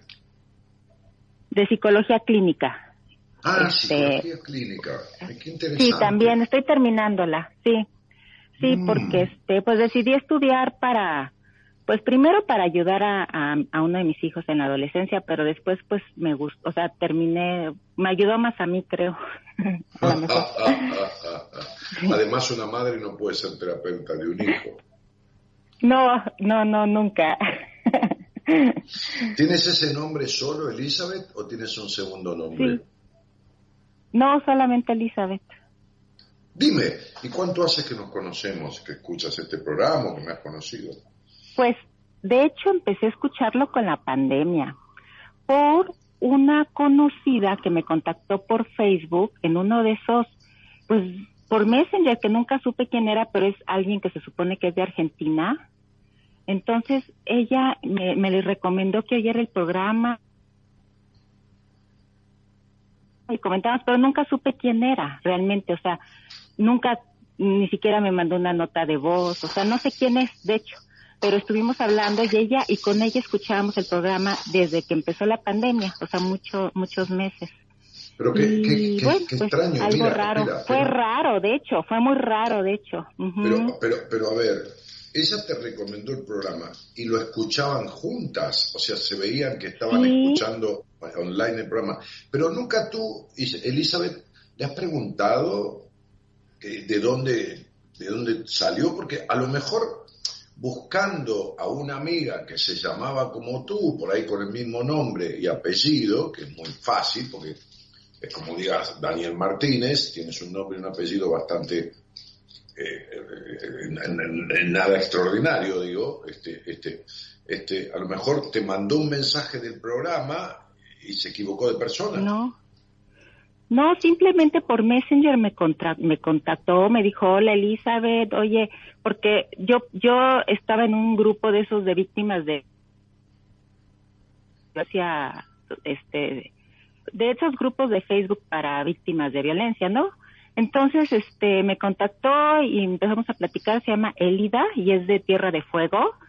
Y ella me dijo, oye, este, mira, es que no has escuchado a Daniel Martínez, que me encanta, que súper directo, no sé qué. Entonces, lo empecé a escuchar, pero el- lo, lo raro es que nunca supe quién era y estuve hablando con ella mucho tiempo y ya de repente, pues todavía de repente me, me, me manda como algún mensajito, pero nunca nunca he podido saber bien quién es. O sea, nunca se ha dejado ver, pues. O sea, ni siquiera Bueno, sé si es a mujer. lo mejor, a lo mejor es ese Su perfil grupo- es de mujer, su perfil es de mujer. Ajá. A lo mejor es de ese grupo de violencia doméstica. Este, y Pero bueno, ujú. aquí estamos. pero gracias a ella llegué a, a, a, a escuchar. Pues. Bueno, mu- muchísimas gracias por, por estar este, en algunas noches en el programa. Dime, eh, eh, Elizabeth, eh, ¿cuál es el sueño que te ocupa, que te da curiosidad? Sí. Sí, gracias. Mira, este, lo que pasa es que yo siempre he tenido como sueños muy repetitivos. Mucho tiempo soñé que volaba, o- otro mucho tiempo soñé que estaba en aguas pantanosas, como muy sucias, que me estaba ahí como nadando. Pero, este, como que ahorita ya tengo un sueño con la, o sea, como, como con la familia de mi esposo, este con su cuñada, su, su hermana, el esposo de su hermana, pero es como que lo sueño todo el tiempo, todas las noches, todas las noches, que ya me tiene como, estoy como, como desesperada, ¿no? Porque digo, bueno, ¿por qué? Y sueño que estoy en una casa antigua con ellos, y sueño que estoy, o que de repente como que me ignora, no sueño, pero ¿por qué será que, que, que llega un momento en que, en que te obsesionas o que se te hace tan repetitivo un sueño y, y no lo puedes controlar, pues, porque es un sueño, ¿no? O sea, No, lógico, dices, ¿por qué bueno, lo vas a ¿por qué sueñas controlar? Deja, deja de querer controlar esta cosa tuya de querer controlar. Mira, este, primero me mencionaste que habías tenido unos sueños antes de los sueños con, con lo pantanoso, con las aguas turbias y pantanosas. Sí, ¿Cuál ese era un sueño que tuve muchos años. Sí, Pero perdón. ¿cuál- ¿Cuáles eran los anteriores a las aguas pantanosas? ¿Qué sueño era? Era que volaba y otro que, eh, como, sí, que volaba, que volaba, siempre soñaba que Mira, volaba. Que sí, nada sí, más yo tuve, yo tuve una paciente no hace mucho tiempo, después atendí a la hermana. Este, cuando la paciente esta mejoró tanto, la hermana la vio asombrada y, y se vino también a atenderse. Eh, el sueño de volar es lo que nunca has hecho, ¿no? Nu- Nunca has levantado vuelo en la vida, siempre has quedado atrapada. Este, el so- el- los sueños con aguas pantanosas es exactamente lo mismo. El, el agua tiene que ver, y según sea oscura o clara, tiene que ver con la claridad en que estás viviendo sobre todo tu sexualidad. Las aguas oscuras tienen que ver con suciedad en el sexo, con sentir al sexo como algo sucio. Así es como fuiste criada. Así es como fuiste criada. En un hogar restrictivo, prejuicioso y castrador. Ahora, cuando tú sueñas con la familia de tu esposo o de tu marido, del padre de tus hijos, en donde te sientes ignorada, lo que está pasando es que el sueño te está mostrando de qué manera tú sigues ignorándote de todas las formas, así como tanto los miembros de la familia te ignoran, cosa que ha sucedido verdaderamente. De la misma manera es que tú te ignoras a ti misma de todas las formas posibles. Recién hablaba con una oyente a la que yo le decía que quiere poder con todo en la vida.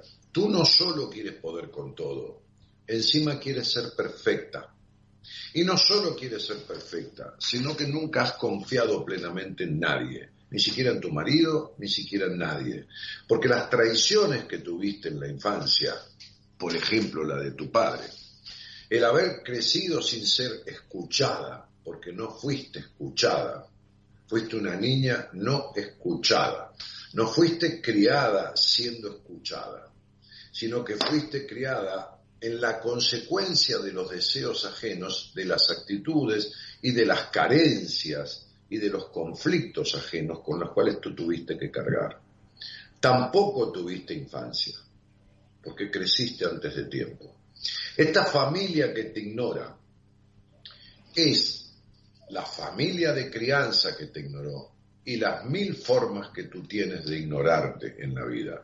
Porque no importa tu licenciatura en sistemas o tu licenciatura en psicología.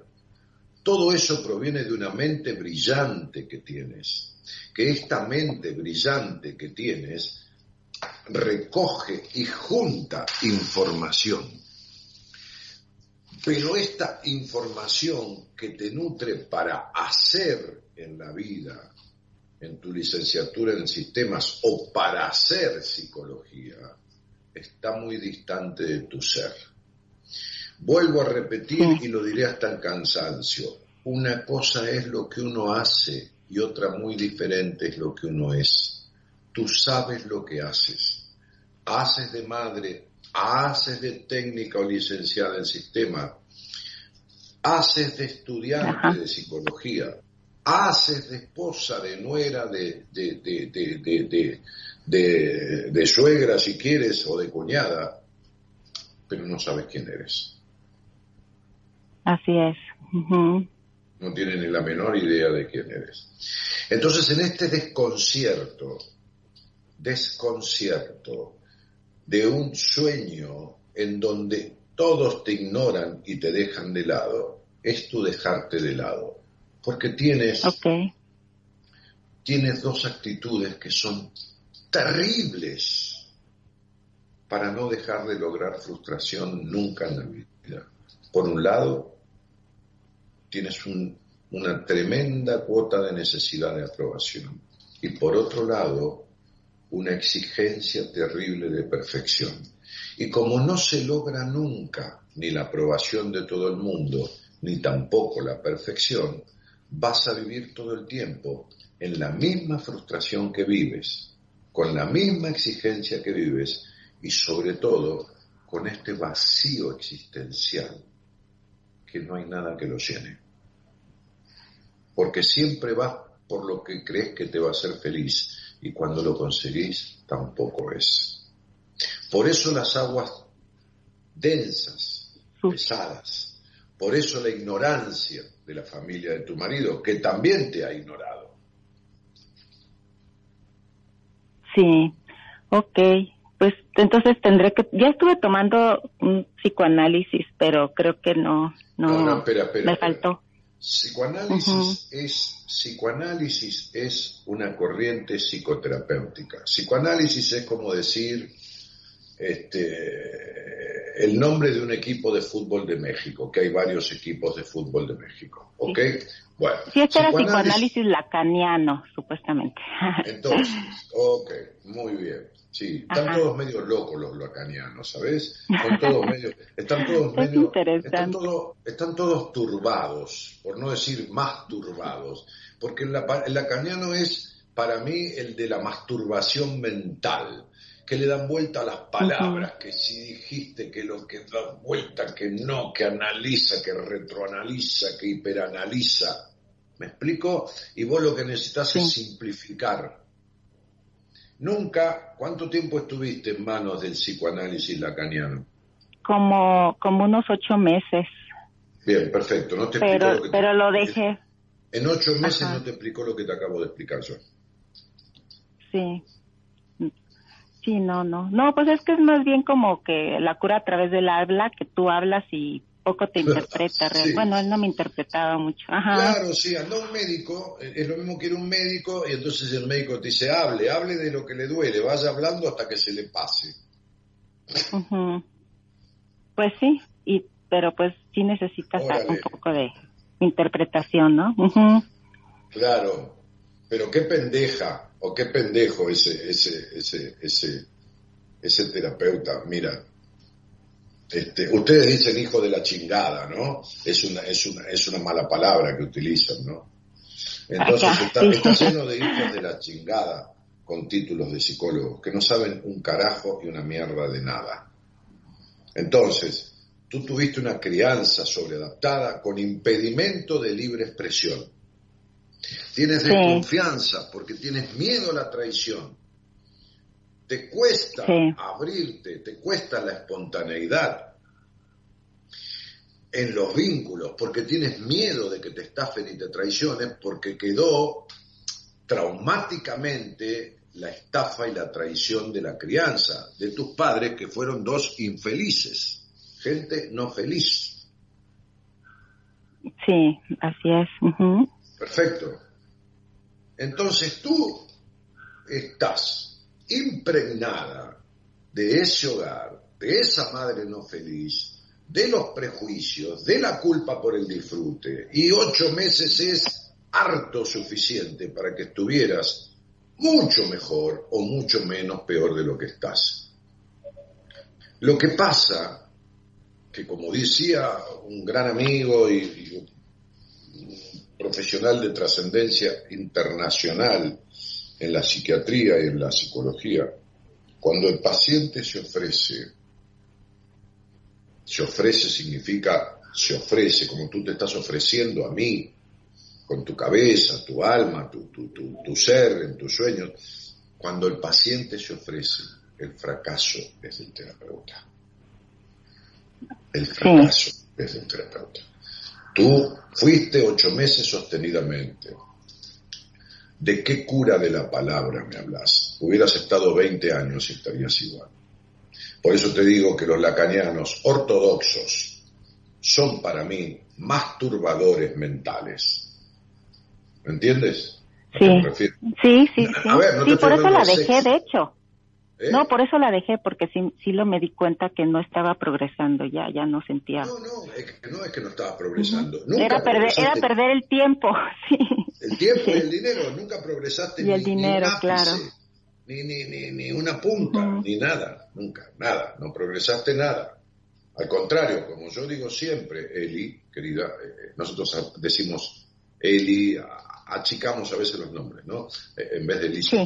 Este, como digo siempre, este, lo que, lo que no se modifica, no sigue igual, empeora.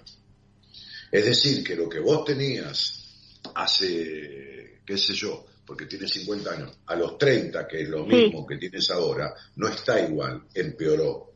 Porque incluso fuiste víctima de violencia familiar y te quedaste mucho tiempo en esa violencia, tú lo sabes. Sí, sí, así es. Y bueno, mi amor, y, y entonces mi vida, por eso te digo que empeoró. Entonces yo, yo te digo una cosa, mira, este, con todo cariño y con toda honestidad, que es mi manera de ser, tú no eres una mala persona, pero eres tremendamente mala contigo misma. No eres una mierda, no eres poca cosa. Si, te- si has, si has sentido que fuiste poca cosa para el hogar donde naciste, es porque tus padres también vivieron como poca cosa. Pero tú no tienes que quedarte con quien te trata como poca cosa, y menos aún tú misma debes tratarte como poca cosa, no creyéndote merecedora del respeto y de la consideración. Pero para eso tienes que aprender respeto, consideración por tu libertad del pasado, de tu historia y de tu cuerpo. Sí, claro, sí. Muy cierto. Pues voy a voy a buscarlo para para una terapia. No, Bien. no, si, si quieres me buscas y juntos hablaremos Sí. más en profundo y juntos resolveremos esto que no se necesitan ocho meses, lo vamos a resolver en menos tiempo. Este, pero Sí, sí, no, no importa con quién lo hagas, mira, lo que importa es que lo hagas, porque tienes 50 años de vida este, en algunos aspectos, entiéndeme con todo cariño lo que voy a decir, en algunos aspectos desperdiciada. Desperdiciada esos 50 años en el disfrute, en un merecido placer de tu cuerpo y de tu alma, en libertad de expresión y en falta y Claro. carencia de buen trato. Y mira, ya no debes seguir el camino de tu vida así, yendo camino como todos vamos a la muerte para morir de esta manera. Te merecerías morir habiendo vivido diferente los años que te quedan por vivir. ¿Me explico, Elizabeth? Claro. Sí, sí, sí, perfectamente. Claro que sí. Mira, sí, tienes mira, razón. te lo mereces, porque, porque te lo mereces, porque hay tanta gente de mierda en el mundo, hay tanta mala gente en el mundo, y gente de mierda que no me- se merece ni estar viva, pero tú eres buena gente, de buena manera, Gracias. Eh, no, yo no regalo nada. Mira, si te tengo que mandar a la mierda, te mando a la mierda. Tú sabes cómo soy yo. Entonces, yo te estoy diciendo las cosas como son. No te estoy seduciendo ni nada que se le parezca. Eres buena gente, buena persona. No, pero las influencias de tu historia hacen que no hayas vivido queriéndote bien a ti misma. ¿Me explico, mi amor? Sí, sí, claro. Muy bien. Ok. Te mando un abrazo grande desde mi querida Argentina a tu México del alma. Gracias, muchas gracias, Daniel. Este, mucho gusto. Sí, hasta luego, gracias. Bye.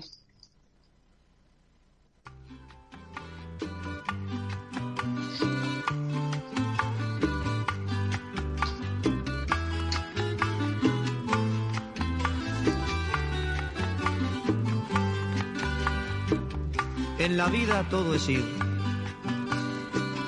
a lo que el tiempo deshace. Sabe el hombre dónde nace y no dónde va a morir. El hombre que en la montaña, por la cruz de algún camino, oye la voz del destino, se aleja de su cabaña.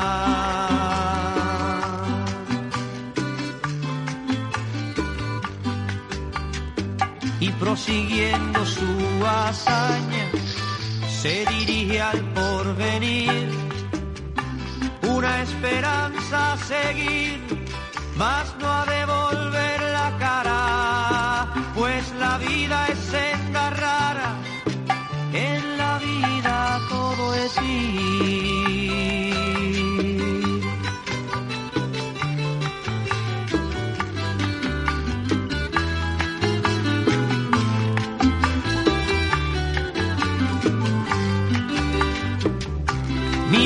Palma que airosa, su corona al sol ostenta y miro lo que aparenta la esplendidez de la rosa.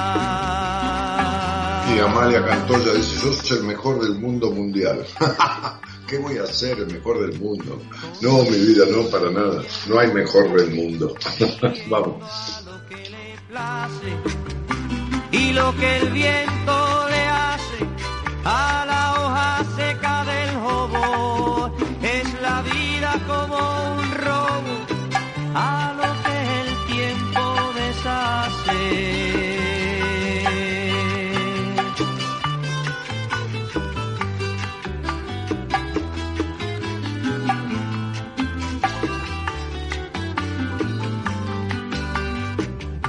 Tuve un hermano que dijo, cuando salí de Collores, así canto sus amores al valle del que fue hijo.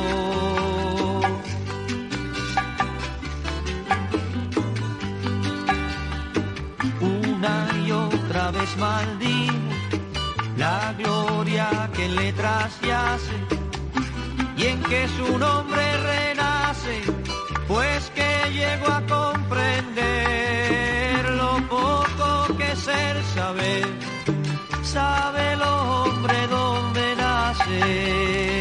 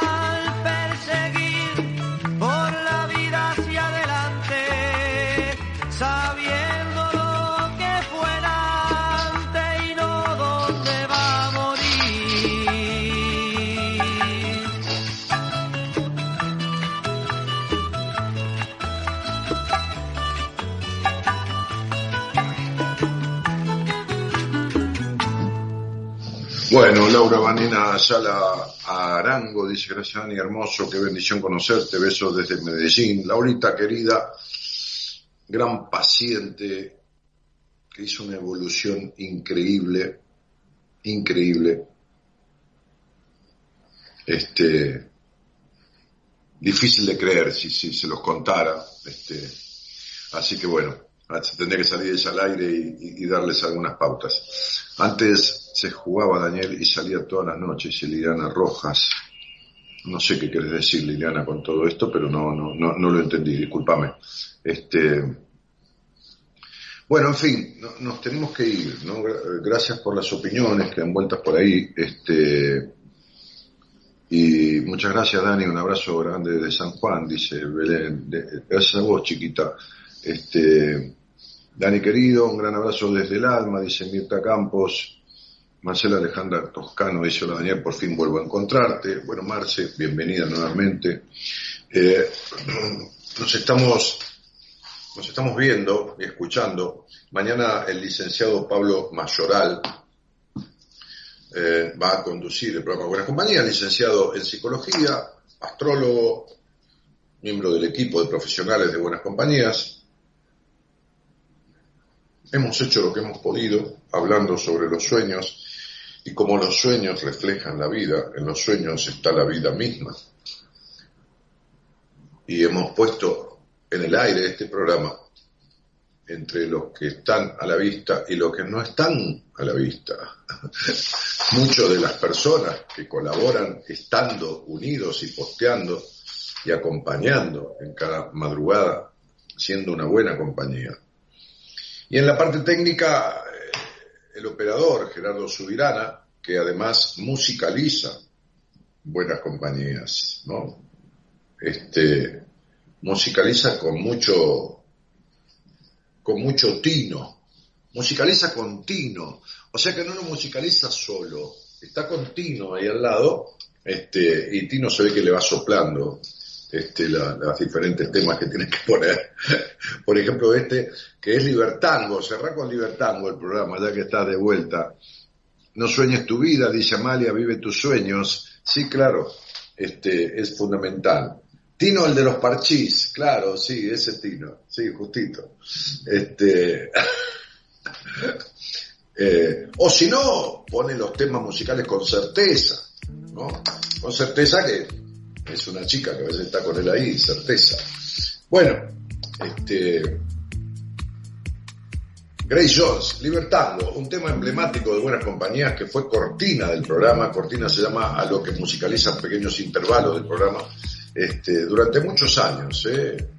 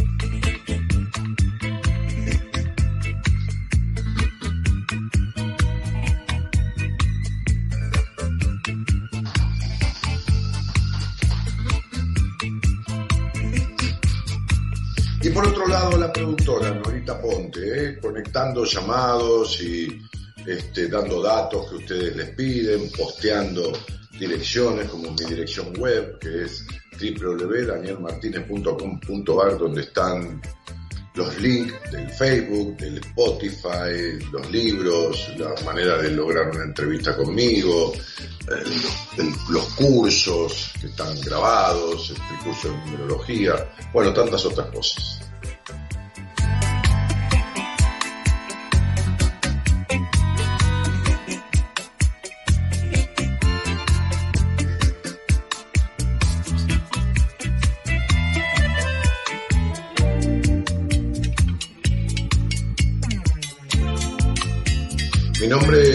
Jorge Martínez. El programa Buenas Compañías, que lleva 28 años y algunos meses de su puesta en el aire. Era muy joven yo, más joven que ahora, cuando empecé este programa hace 28 años. Le mando un cariño grandote a gente de todo el mundo que está enganchada en forma directa o que en diferido a través de Spotify o del Facebook escuchará el programa dentro de unas horas, ¿no? Este, cuando sea momento en otros países con quien tenemos mucha diferencia horaria. Buenas noches a todos y muchas gracias por estar.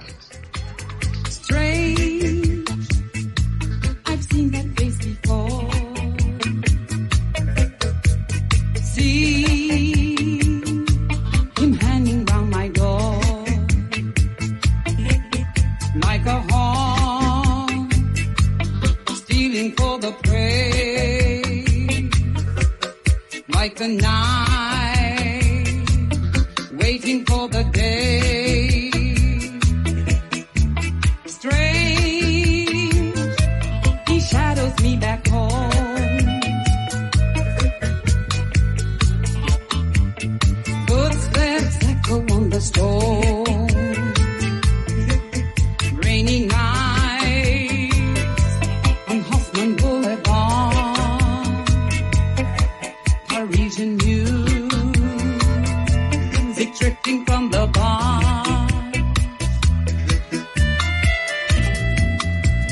Chaque fois, on raconterait la mort. Tu te prends pour qui Toi aussi, tu détestes la vie.